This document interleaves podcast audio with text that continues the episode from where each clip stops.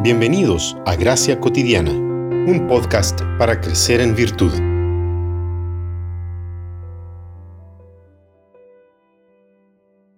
¿A dónde me iré de tu espíritu? ¿O a dónde huiré de tu presencia? Si subo a los cielos, he aquí, allí estás tú. Si en el Seol preparo mi lecho, allí estás tú. Salmo 139, 7 y 8.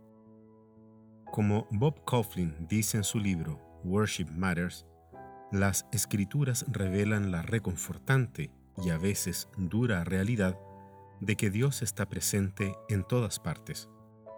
Sin embargo, y a pesar de que Dios está en todas partes, a veces Él escoge localizar su presencia como lo hizo con Moisés en la zarza ardiente en el desierto. Hoy, por medio de su Espíritu Santo, él promete estar presente en medio de su pueblo. La adopción que obtenemos en Cristo, la comunión de los santos, como dice el credo apostólico, se transforma en el lugar donde Dios habita, según podemos ver en Efesios 2, 19 al 22. Entonces, si Él prometió habitar en nosotros, su presencia es lo que debiésemos esperar cuando nos reunimos en su nombre. Dios también está con nosotros cuando cantamos su alabanza. El Espíritu Santo inspira los salmos, himnos y cánticos espirituales que nos cantamos unos a otros. Dios revela su presencia cuando su palabra es predicada.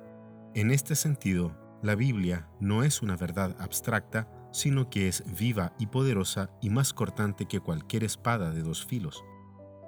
En el contexto del culto, y en su función de líder de adoración, Bob Kauflin declara anhelar el poder preparar la fe de las personas para que se encuentren con Dios. Para él, preparar el momento de la predicación de la palabra es lo más trascendental de la semana. Y como los sacramentos son un sermón visible, Dios también prometió estar con nosotros cuando celebramos la Santa Cena. Como dice Kauflin, lo que celebramos es más que un recordatorio o un simple símbolo. El Salvador resucitado está presente con nosotros por la fe a medida que recordamos su obra reconciliadora. Estas son solo algunas de las veces en que Dios ha prometido estar con nosotros. Por eso, no podemos depender de las emociones para apreciar la presencia de Dios.